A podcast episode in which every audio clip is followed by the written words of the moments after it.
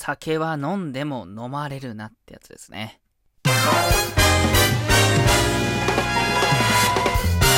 タンラジ大輝です。ということで、今回はですね、お酒の失敗エピソードの話です。えー私ですね、大学生の頃ですね、4年間塾の先生しておりまして、その塾の先生同士の、まあ、あの、飲み会があったんですね。うん非常に楽しく、ね、えー担当している生徒なんかのね、点数が上がったり、ね、そういうのもあって、こう、嬉しくてたくさん飲んじゃったんですよ。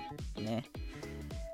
日本酒をですね、3号、4号ぐらいかな、熱燗、一気にこうね、ぐわっと煽ったところですね、ポーンと記憶が飛んでね。日本酒回るね、熱燗はなんか特に回る気がする。血行が良くなるからかな。うん。あの、ワンワン泣きながらね、こんな泥酔してるところを担当生徒に見せられないと。ね。私の担当してる〇〇くんと〇〇ちゃんは勉強してるのに私はお酒でこんなベロベロになっては、みたいなね。泣き晴らしてたようなんですけど。うん、まあ、そうやってね、感情がこう溢れてなんか泣いてしまうとか。まあそれは、まあなんか、よくあった話なんですけど、一番怖かったのが私、あの、はっってね、起きて、自分の家の自分の布団の上だったんですよ。あれ、ちょっと待って、昨日何してたっけなと思って。時間確認しようと思ってスマホを探したんですよ。スマホがない。あれ？スマホがないちょっと待てよと思ってまさぐったところ、家中探しても財布もない。スマホも財布もないが、なぜか自分は、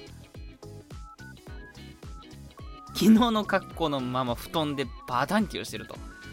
おい、なんだ、どういうことだっていうので、私はパソコンに入っている LINE を駆使してですね、えー塾の先生に片っ端から電話をね、かけていきました。ごめん昨日何があったか教えてくれる？スマホと携帯、スマホと携帯じゃない、スマホと財布がないんだって言ってね。ねああ、大輝のすごかったよとね。あんま泣いたりしてね、塾長とね、あの、副塾長にね、肩か変えられて、ね。トイレで立って寝たりとかね、ワンワン泣いたりね、走り回ったりね、相当酔っ払ってたよって言われてね。で、結局、スマホは塾長が持っていて、で、お財布も確か塾長が持ってたんですよね。ありがたいこと。よかったね。どっちもあの、確保してもらってて、もちろんね、中身が抜かれてるなんなんても全くなくて。よかったと思って。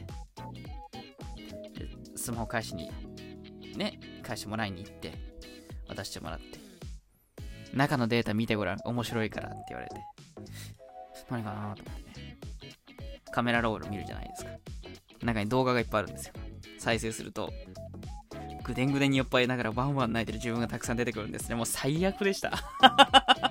めちゃくちゃ恥ずかしくて。うん、もうしばらくみんなの顔見れなかったですよね。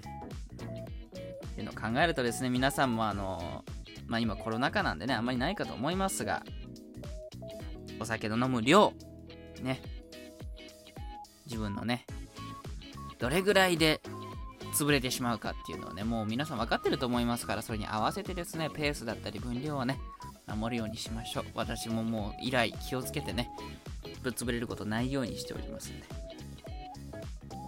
さあ、ということで、今回はね、私の失敗トークでおしまいです。皆さんもね、お酒の失敗トークありましたらね、お便りなんかで送っていただけると嬉しいです。私読みながらニヤニヤします。さて、えー本えー今回の話はここまで。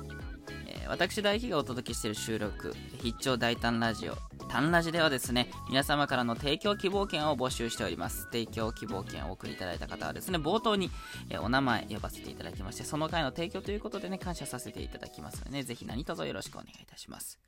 それではまた次の収録ライブにてお会いいたしましょう。またね。